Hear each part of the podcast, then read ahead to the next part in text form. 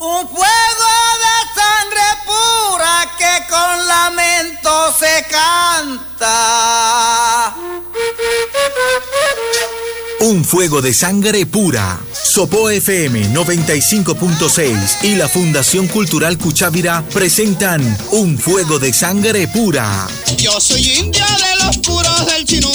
La música colombiana en contexto, oídos abiertos y sentires dispuestos en torno a las voces, las sonoridades, los momentos históricos, las vivencias y los personajes de nuestros ritmos y nuestras melodías. Llámala ya quien pudiera ser dueño de una emisora. Va a poner a toda hora musiquita del país. Un fuego de sangre pura. Dirige José Antonio Durán Acosta.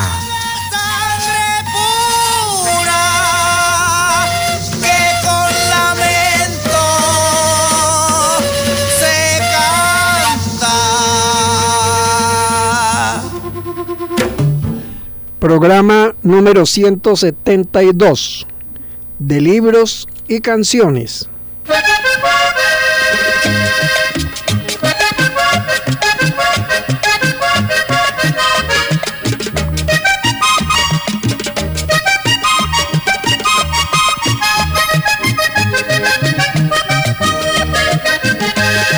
Gabo te mandó de Estocolmo un poco de cosas muy lindas. Gabo te mandó de Estocolmo un poco de cosas muy lindas. Una mariposa amarilla y muchos pescaditos de oro. Una mariposa amarilla y muchos pescaditos de oro. Gabo sabe lo que te agrada,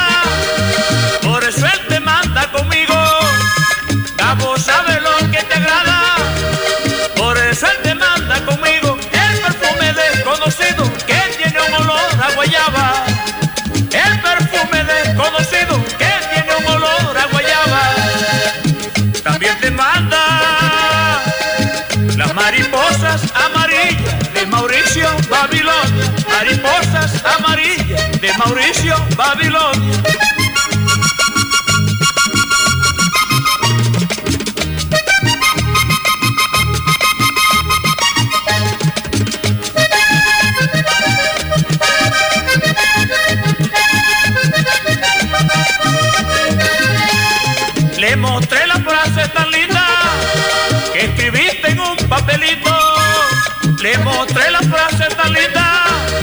Que escribiste en un papelito.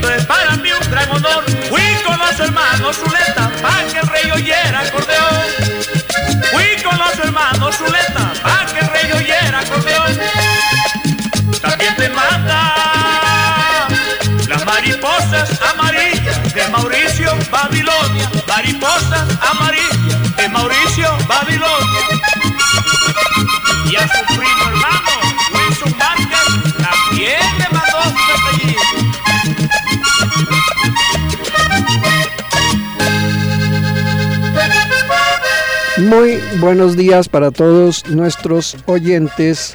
Aquí con nuestra cita semanal de Un Fuego de Sangre Pura. Eh, muy buenos días Alberto Sarmiento, muy buenos días Angélica Rodríguez. Aquí estamos en el equipo de Un Fuego de Sangre Pura con el tema de hoy, músicas creadas a partir de libros, de autores, de escritores, de escritoras. Pueden ser novelas, crónicas, poemarios Ilustremos, por favor, Angélica, eh, lo que acabamos de escuchar. Don José y a todos nuestros oyentes el cordial saludo. Pues según Consuelo Araujo Noguera, La Casica, en su libro Escalona, El hombre y el mito de 1998, a finales de enero de 1983, meses después de haber asistido en Estocolmo a la recepción del Premio Nobel de Literatura otorgado a García Márquez, el maestro Rafael Escalona compuso este merengue en homenaje a su gran amigo y compañero de parrandas. La canción es interpretada por los hermanos Zuleta.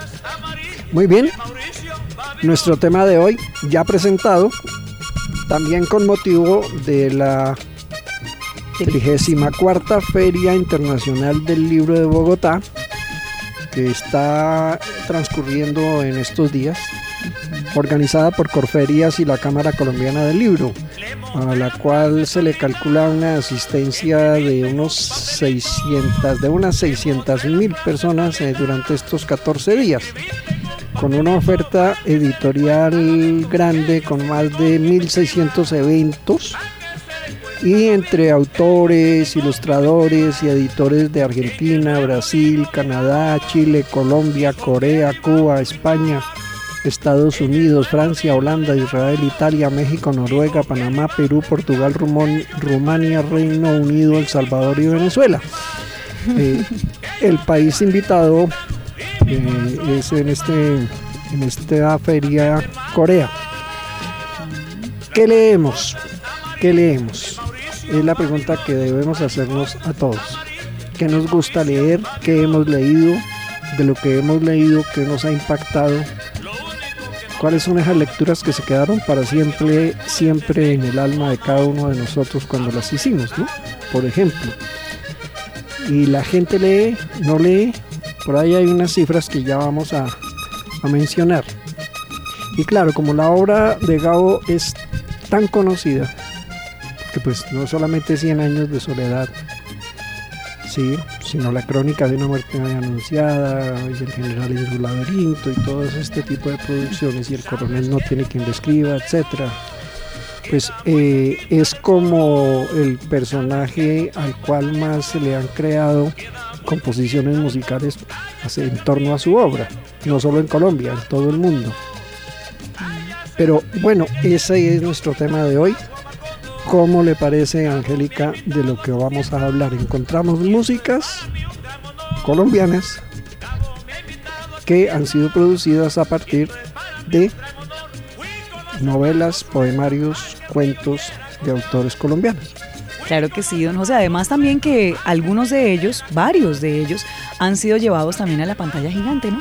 Aparte, obviamente, de hablar un poco de la música, que es lo que eh, enmarca el programa de hoy, pues también muchos de ellos han, han sido llevados a la pantalla grande, al cine, y con un éxito rotundo. Así que, pues vamos a escuchar entonces este tema que viene, don José y nuestros oyentes. Eh, en 1993, el músico vallenato oriundo de Sucre, Lisandro Mesa, interpretó la canción Para una muerte anunciada, contando la historia narrada por Gabo en su Crónica de una muerte anunciada.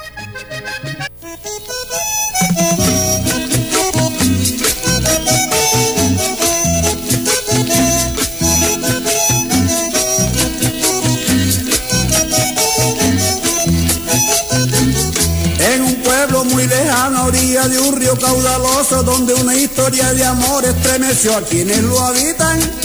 Conocidos como Santiago Nazar, como Ángela Vicario, fueron sus protagonistas. Esta historia me la contó García Márquez, que es mi amigo confidente, pero como es el gran gallo, se la contó a todo el mundo. Pero yo le voy a contar a la gente cuál es el nombre del pueblo, para que nada quede oculto. Pero yo le voy a contar a la gente ¿Cuál es el nombre del pueblo para que nada quede oculto? Ay.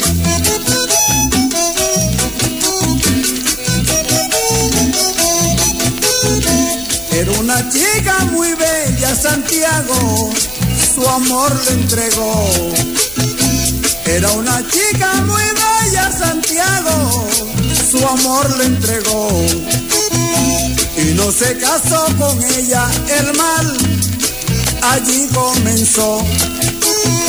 Y no se casó con ella, el mal allí comenzó.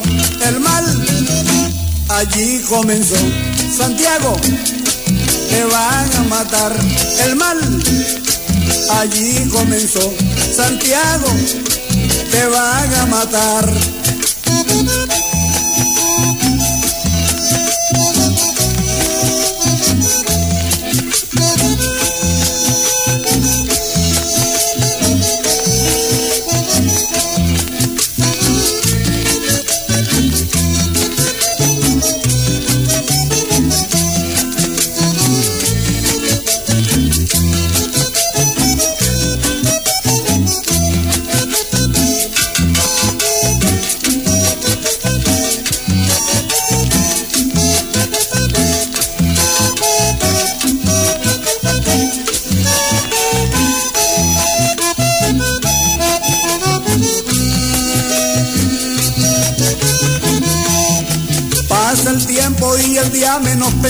Se presenta un tipo raro, atraído por la belleza de Ángela, se enamoró.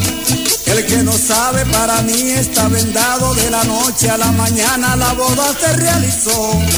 Llegó el obispo, lo colmó de bendiciones, la banda se jaló un porro con platillos y maraca, llega al pueblo la alegría. Pero Bayardo por la noche, cuando fue a buscar la luna, esta miel no tenía. Pero Bayardo por la noche, cuando fue a buscar la luna, esta no tenía. Ay.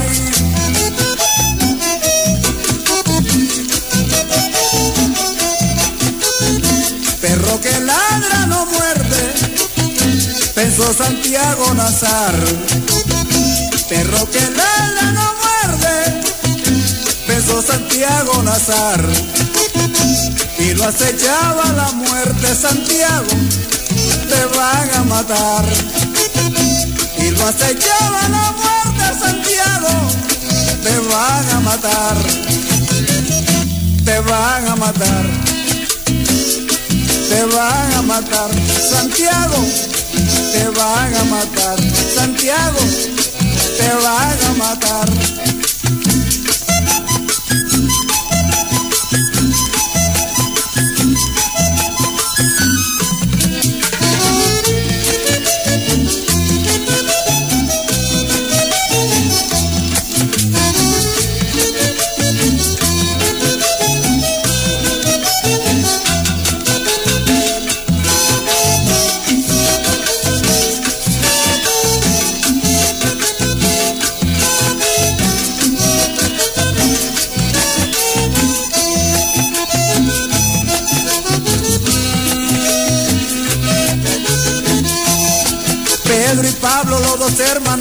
Vicarios en casa de Clotilde Armenta juraron se vengarían por la burla cometida por Santiago hasta no derramar su sangre, ellos no descansarían. A Magangué encargaron los cuchillos, marcacol y tres canales por allá, por esos tiempos los llamaban mataburro. Como lo decía la madre, al Santiago te mataron por un miserable apuro. Como lo decía la madre, Santiago te mataron por un miserable apuro. Ay.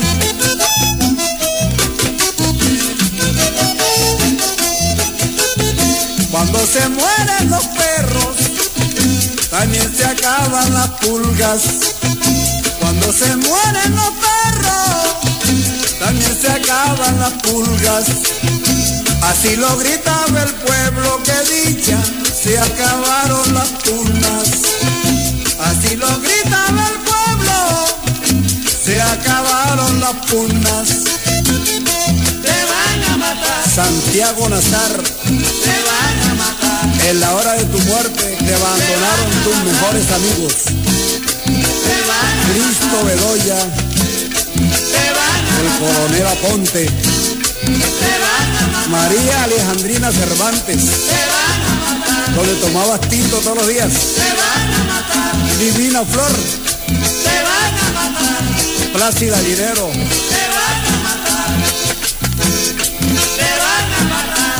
quienes te dijeron, Santiago, no y lo matan. Y lo mataron. Bueno, ahí tiene, ahí tiene la tarea que le ponían a los muchachos de haga el resumen de la obra y entonces lo hizo eh, en un vallenato. bueno, Es que ya la tengo hecha. ya la tengo hecha. Eh, miren, a propósito de este tema y cuando se trata de libros, de lecturas, de escrituras, de oralituras también, que es una expresión que se viene utilizando, todo lo que implica una creación literaria desde el habla cotidiana hasta las obras elaboradas, ¿no? Y obras de todo tipo, ¿no? Entonces, pero miren, según el documento COMPES 4068, que es emanado del Estado colombiano, que traza la política nacional de lectura, escritura, oralidad y bibliotecas escolares, comillas, en Colombia existe un insuficiente desarrollo de las capacidades en lectura, escritura y oralidad por parte de niñas, niños, adolescentes y jóvenes, así como de la comunidad educativa en general. Lo anterior se traduce en dificultades en el aprendizaje en los diferentes niveles educativos, afectación a las trayectorias educativas, bajo desarrollo de habilidades socioemocionales, poco interés en los espacios de prácticas letradas, insuficiencia del pensamiento crítico y creativo. Y dificultades en el desempeño laboral que en conjunto pueden afectar la consolidación de los proyectos de vida de los individuos e incidir en las condiciones de calidad de vida y socioeconómicas del país, cierra comillas. Así comienza este documento, que traza las líneas de la política pública sobre lectura y escritura en estos 10 años. ¿Comentarios? Comentarios, bueno, pues personalmente, don José, lo que uno ve es que en los colegios la forma de enseñar, si hablamos de la educación escolar, de los colegios, allí ha cambiado mucho la forma de la enseñanza ya a los jóvenes. Bueno, uno ve que, que como siempre les ponen sus trabajos de lectura, de hagan el análisis de esta obra, de, pero como todo ya está acompañado por nuestro amigo El abuelo Google. el internet y, y demás, entonces los jóvenes eh, ya no de pronto tienen que hacer lo que hacíamos hace algunos años de realmente leer así sea el resumen del libro. Sí, lea el Pero- resumen del libro y ya cumplió con la tarea, ¿no? Pero no Exactamente. es- Pero ahora ni siquiera, porque como ya lo se ha hecho el agua en nuestro municipio, eh, como ahora ya todo se encuentra fácilmente, entonces pues simplemente Copia y lo buscan, copio, pego y ya. Pero bueno, un Entonces, momentico porque estamos hablando de los jóvenes y se acusa mucho a los jóvenes de hoy de no leer, de no querer Estoy- leer. ¿O será Claro que que en esto- otra forma de leer y otra forma de entender? Porque hay que mirar las estrategias, ¿no? ¿Qué leen los jóvenes? ¿Qué leen los jóvenes? Dice Eh, ahí, ahí sí, hay señor, ¿qué leen los jóvenes? Pues el 23 de abril eh, de 11 a 12, ¿qué leen los jóvenes? En este panel se habló sobre los hábitos de lectura de los jóvenes en la actualidad. ¿Cuáles novelas, cuentos, poemarios, crónicas han generado composiciones musicales? ¿Cuántos autores ya reconocidos y cuántos en proceso de reconocimiento?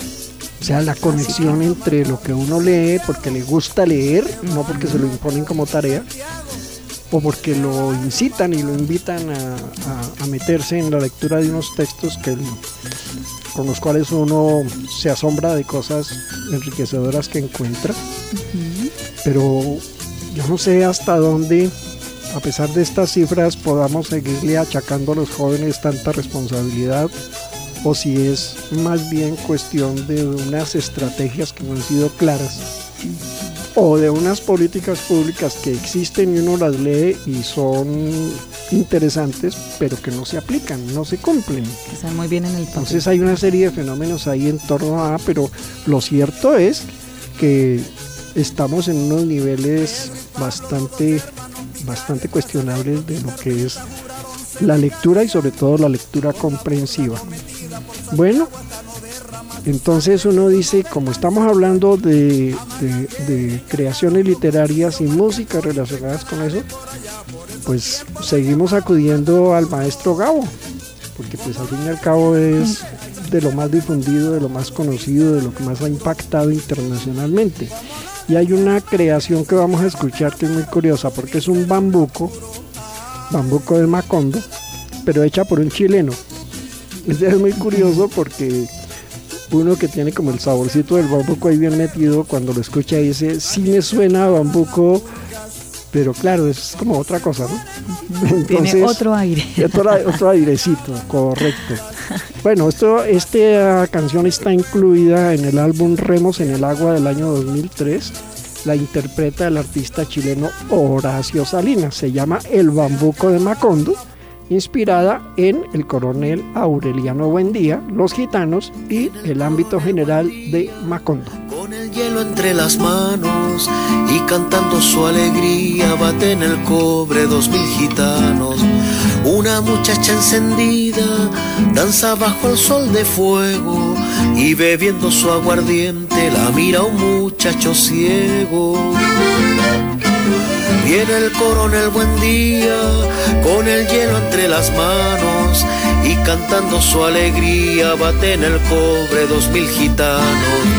Una muchacha encendida danza bajo el sol de fuego y bebiendo su aguardiente la mira un muchacho ciego. La polvorienta higuera que está de pie en el centro del huerto mudo abriga la siesta encadenada de un feudal caballero desnudo. Hay una niña envuelta en su tul, vuela en silencio desde su lecho para alimentar con su vuelo azul doce luceros con sus pechos.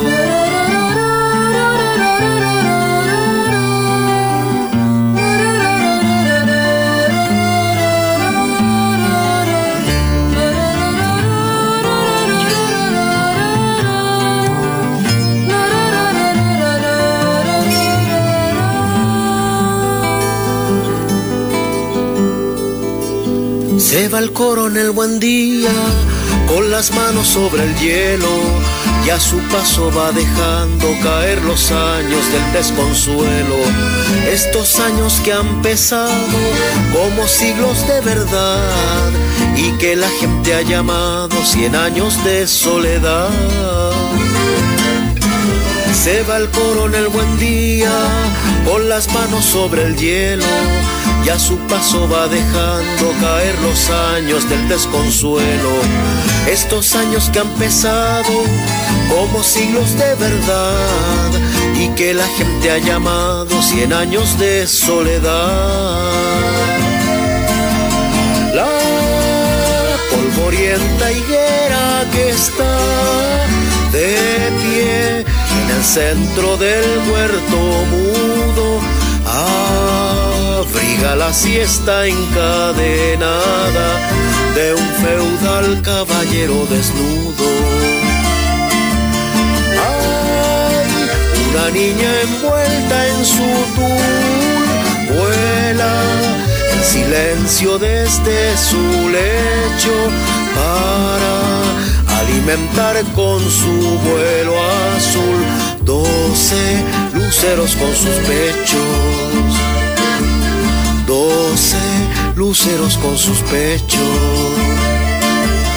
doce luceros con sus...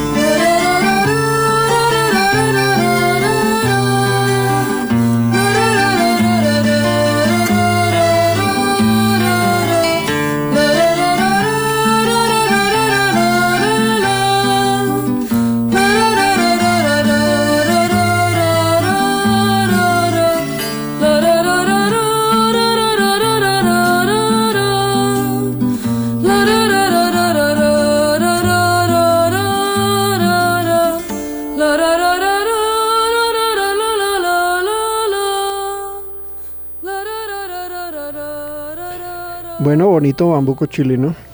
Gracias por el homenaje.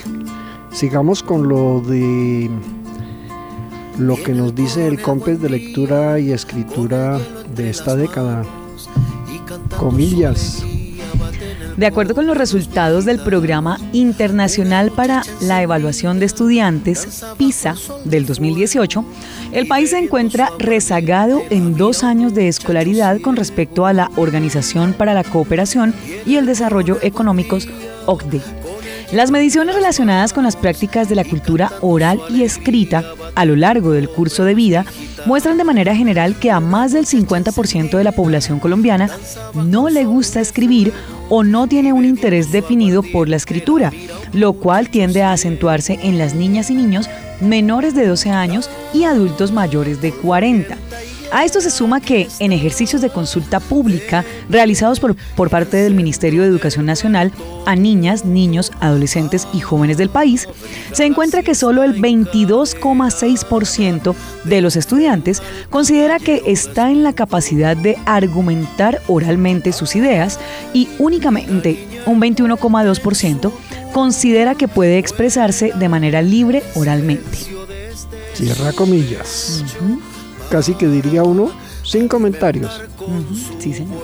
Más que comentarios, esto lo que amerita es acciones y compromisos. Uh -huh. Sí, señor. ¿Cómo podemos contribuir desde distintos ángulos, con distintas propuestas, a incentivar la lectura y la escritura? Porque estas cifras hablan de un país que frente al conocimiento Gracias. seguramente tiene serias dificultades. Uh -huh. Sí, señor. Pero sigamos con nuestro tema. Claro que sí. ¿Quién no conoció o quién no sabe quién fue Julio Flores? Un poeta que perteneció al movimiento romanticista colombiano de comienzos del siglo XX. En esa época tomaban fuerza tendencias como el modernismo y el simbolismo. Es el, el poeta de lo trágico, ¿no? Y bueno, todos hemos escuchado un tema musical que se llama Mis Flores Negras. Y quien no ha escuchado de pronto cantado de alguna manera, oye bajo las ruinas de mis pasiones, en el fondo de esta alma que ya no alegras, en que polvo de ensueños y de ilusiones brotan entumecidas mis flores negras. Pues bueno, este es un poema de Julio Flores del año 1903. La música es del mismo poeta, es un pasillo porque él también componía y también interpretaba instrumentos como el tiple y el violín, mis flores negras.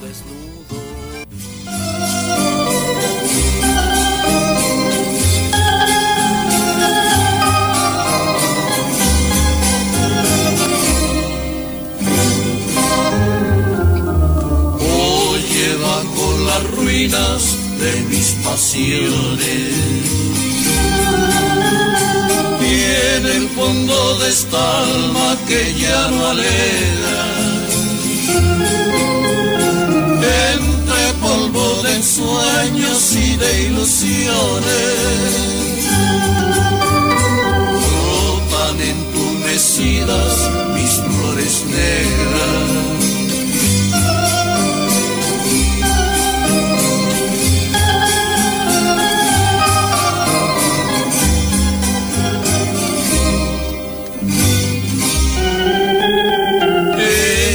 Son el recuerdo de aquellas horas en que presa en mi brazo te adormecía.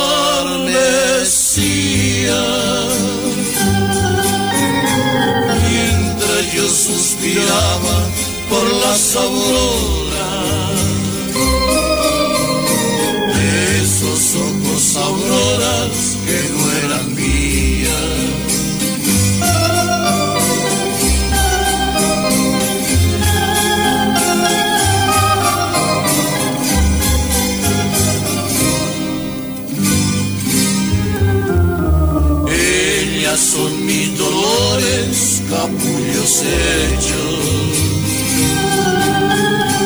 Los intensos dolores que en mis entrañas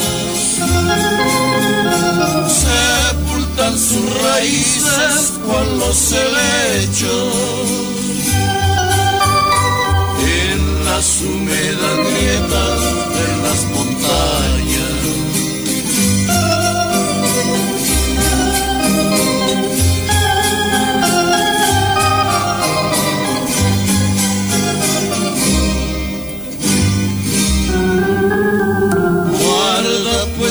este triste y débil manojo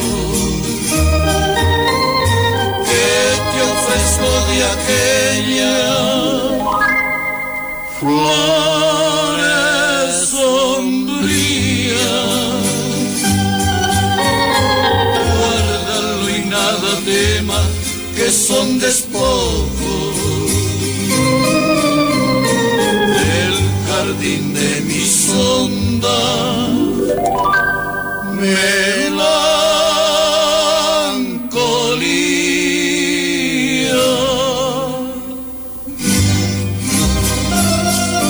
Mis Flores Negras, interpretación del dueto Garzón y Collazos. Escritoras y escritores invitados a la Feria del Libro 2022, entre muchos, ¿no? Porque mencionemos algunos. JJ Benítez, el del famoso Caballo de Troya, la saga. También Omar Ortiz, ensayista y poeta tulueño, con una importante obra sobre la niñez. Pilar Quintana, colombiana, ganadora del premio Alfaguara de novela del año 2021.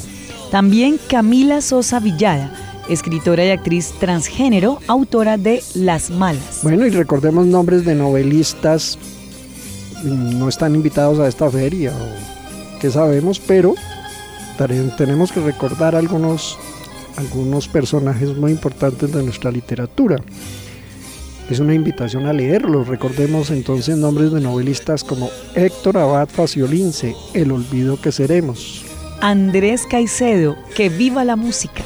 William Ospina, El país de la canela, Mario Mendoza, Bitácora del naufragio, Aquelarre, entre muchas. Juan Gabriel Vázquez, El ruido de las cosas al caer, Laura Restrepo, Delirio, Los Divinos. Marvel Moreno, El tiempo de las Amazonas, en diciembre llegaban las brisas, bueno, entre muchos otros. Y recordemos también a poetas, poetas como León de Grave, Piedad Bonet, Álvaro Mutis, también Luis Carlos López, Gonzalo Arango, Raúl Gómez Hattin, Maruja Vieira, Clemencia Sánchez, Silveria Espinosa, Juan Manuel Roca, Eduardo Cotelamos, Jorge Artel, Antero Agualimpia, para mencionar también apenas unos pocos nombres. Y nos sirve de motivo para traer la propuesta de musicalización del soneto de, del maestro de Grave, Duele la piel del ser lejano ausente. Esta música la hizo en el año 1979 Le- Leonardo Álvarez, que es un tema del álbum Leonardo canta a León de Grave. La música es de Leonardo Álvarez con arreglo de Quique Fernández y Jaime Valencia. Duele la piel del ser lejano ausente.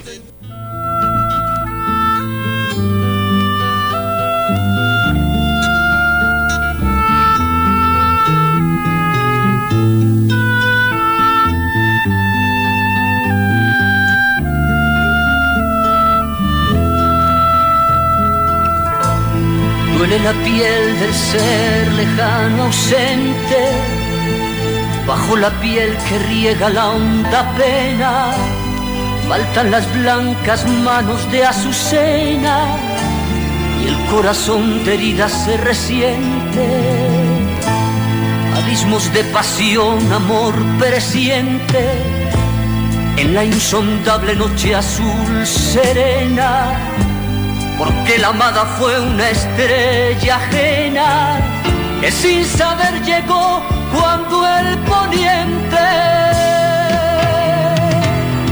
el largo recorrido fue distancia para medir la inmensidad desierta que diluyó el sabor de la fragancia.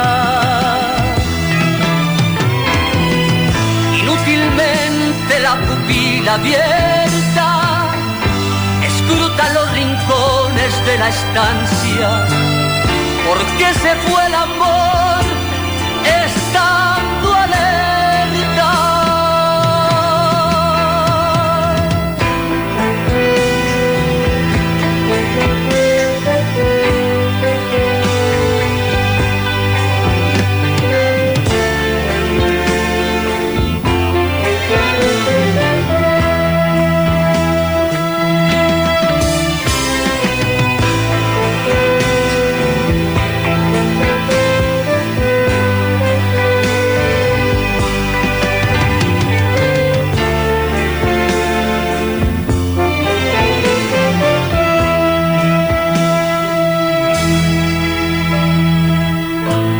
la piel del ser lejano ausente, bajo la piel que riega la honda pena.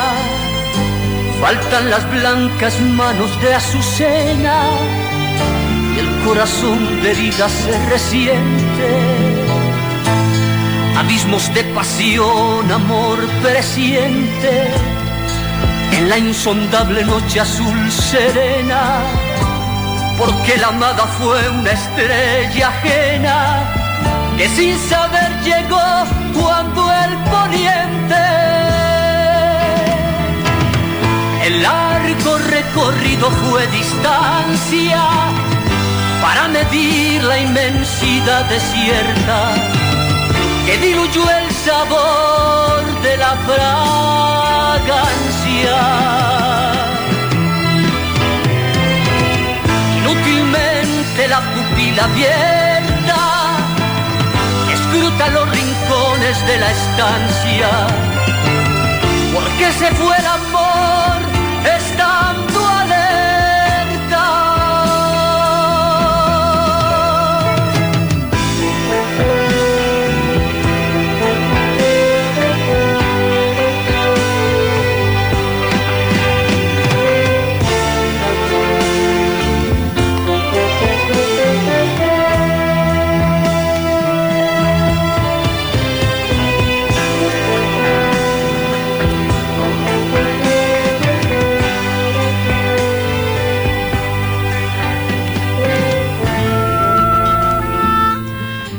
tema que vamos a escuchar a continuación, El Dios que adora, poema de Raúl Gómez Hattin de su libro Retratos, que la banda bogotana La Derecha compuso como homenaje al poeta cereteano y que con el aval de Mario Duarte y la agrupación La Derecha se tomó como tema oficial de la decimoprimera jornada universitaria de poesía Ciudad de Bogotá, de su disco Árbol Torcido del año 2015.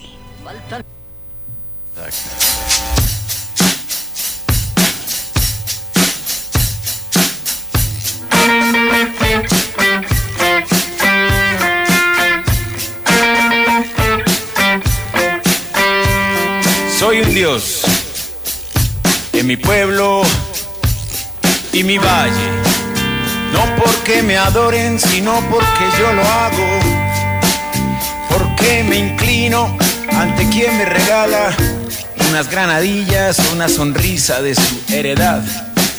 Porque voy a sus habitantes recios mendigar una moneda, una camisa, me la dan. Porque vigilo el cielo con ojos de gavilán.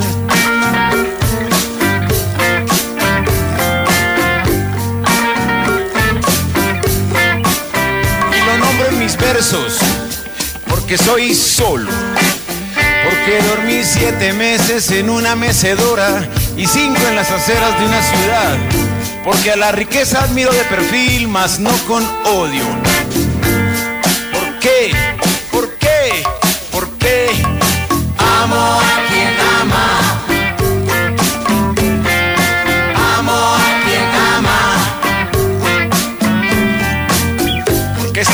Naranjos y granadillas y vegetales aún en la canícula. Porque tengo un compadre al que le bauticé todos los hijos en el matrimonio. Porque no soy bueno de una manera conocida. Porque amo los pájaros y la lluvia y su interperie. Que me lave el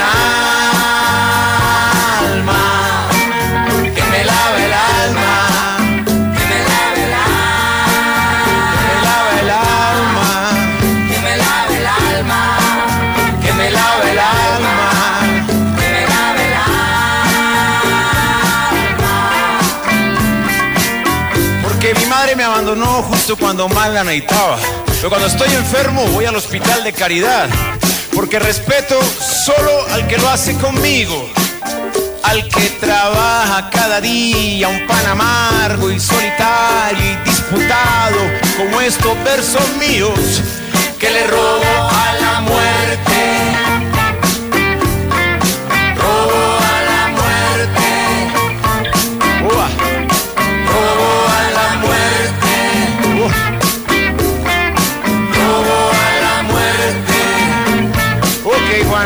Algo ahí.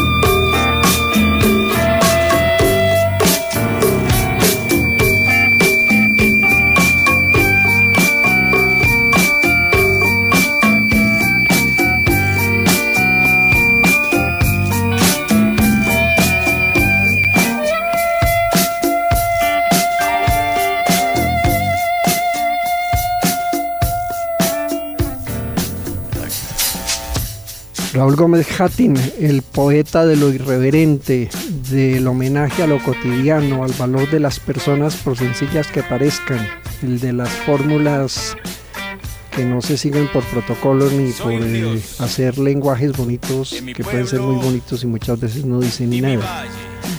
Sigamos. Ahora nos vamos con Tío Guachupecito. Esta pieza musical interpretada por La Negra Grande, Leonor González Mina, fue compuesta por el maestro Antero Agualimpia, músico, un maestro chocuano. Él se apoyó en un alabao, que son cantos a capela de los pobladores afrodescendientes de la costa pacífica colombiana. Uno de los arreglos más importantes de esta obra lo hizo el maestro Santiago Velasco Llanos en su poema sinfónico del mismo nombre. Es la sabiduría de los abuelos, es la relación y el vínculo con la naturaleza y el entorno a través de las aguas, los peces y estas historias. El texto es bellísimo. Escuchémoslo. Tío Guacho Pesito.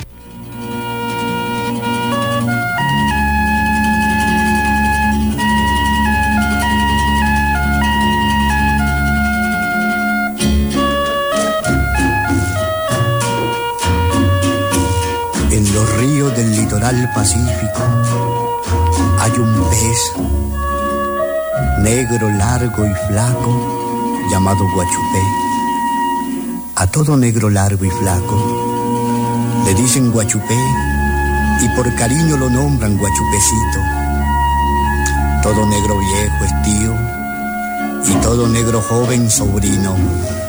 El tío guachupecito va subiendo por el río con su recatón y su palanca empujando su canoa, cuando los sobrinos que están en la orilla le alcanzan a ver y le gritan.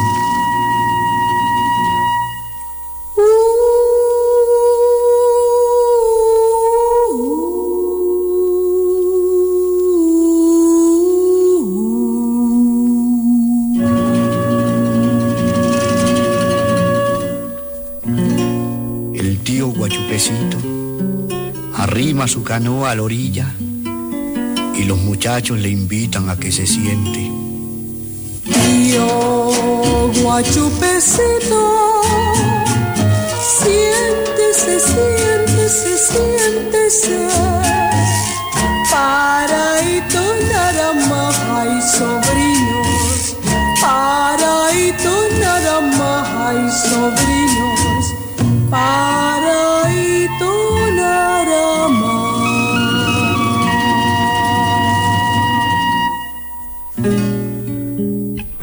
guachupecito va de paso y no quiere detenerse. Entonces los muchachos llaman a la mamá que está tumbando plátano en el monte. Mamá.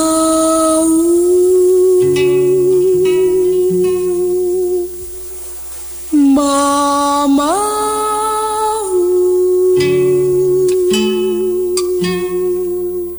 La negra desde el monte profundo contesta.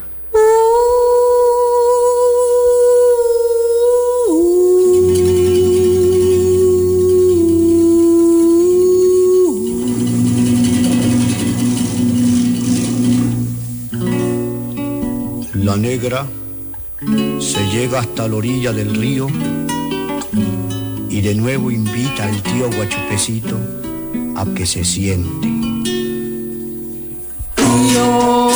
Guachupecito, siéntese, siéntese, siéntese.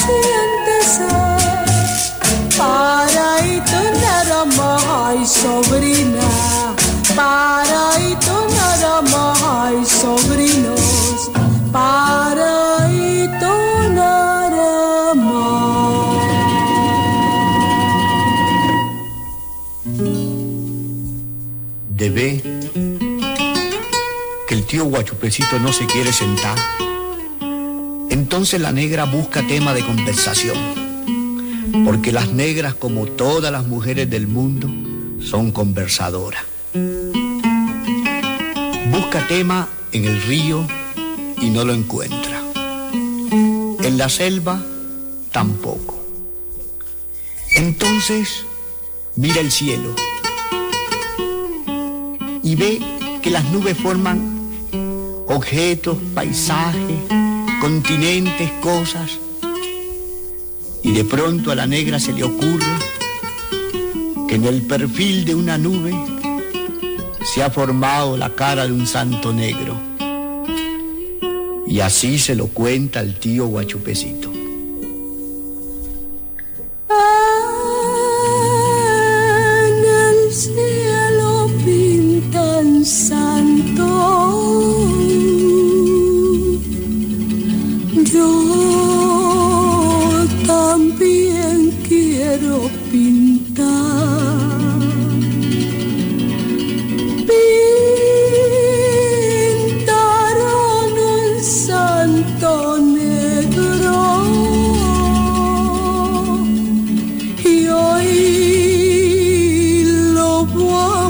A celebrar. Ahí pintaron, ahí pintaron, ahí pintaron, ahí pintaron. Ay,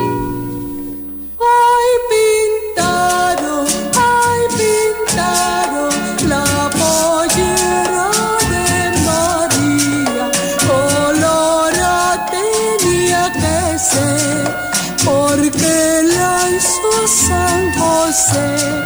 Ay, pintaron, ay, pintaron, ay, pintaron.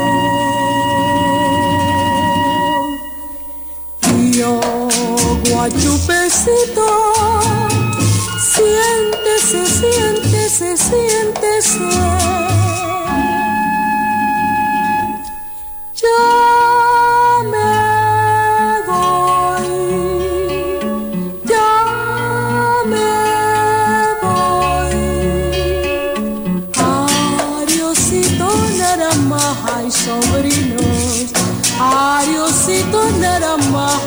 Sobrina, Ariosito nada más.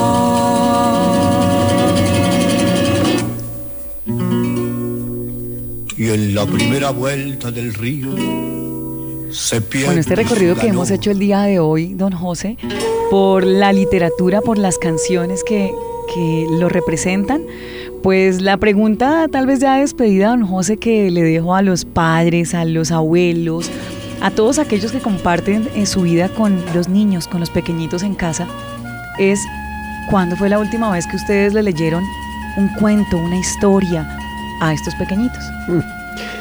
Entonces sigamos con las preguntas de cierre. ¿Qué fue lo último que usted leyó? ¿Por qué lo leyó? ¿Qué le gusta leer? ¿Escribe? Negro, largo y flaco. Entonces más que preguntas es... eh, hagámoslo en forma de invitación. Lea, Le dicen guachupé. escriba, Léale a sus niños un Lea cuento, una para los historia. demás. Ajá, sí, Todo señor. negro viejo. permita que le lean. ¿Por qué no de pronto también eh, un pequeño cuento, también intentarlo hacérselo cantado para que allí los niños también intervengan? Muchas experiencias bonitas tenemos al respecto, por ejemplo en músicas, lo que se llaman músicas infantiles, músicas para niños. ¿sí? Bueno, ahí queda abierta la propuesta, la invitación con motivo de la celebración de la Feria Internacional del Libro de Bogotá. Así es. Comillas. Viejo pueblo Aracataca, pedacito de Colombia, tierra donde yo nací. Entre rumores de cumbia, a quererte yo aprendí.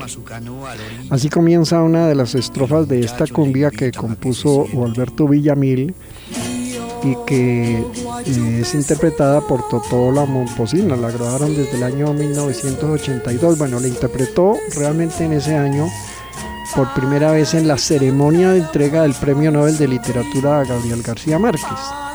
La canción es un homenaje al escritor colombiano y entre sus versos también se puede oír. Ya verán, ya murieron, vive tu vida, vive 100 años de soledad. Un abrazo gigante para todos nuestros oyentes, un agradecimiento inmenso para Angélica y Alberto. Nos vemos y nos escuchamos en la próxima emisión. Cerramos con Soledad. cumbia. Oye mi cumbia,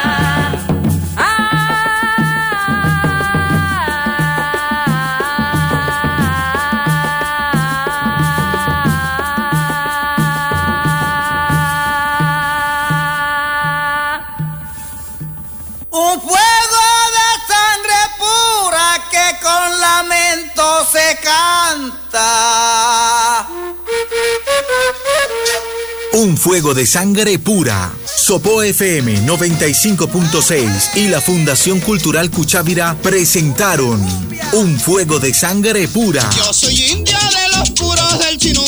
La música colombiana en contexto, oídos abiertos y sentires dispuestos en torno a las voces, las sonoridades, los momentos históricos, las vivencias y los personajes de nuestros ritmos y nuestras melodías. Llámala ya quien pudiera ser dueño de una emisora. Va a poner a toda hora musiquita del país. Un fuego de sangre pura. Dirige José Antonio Durán Acosta.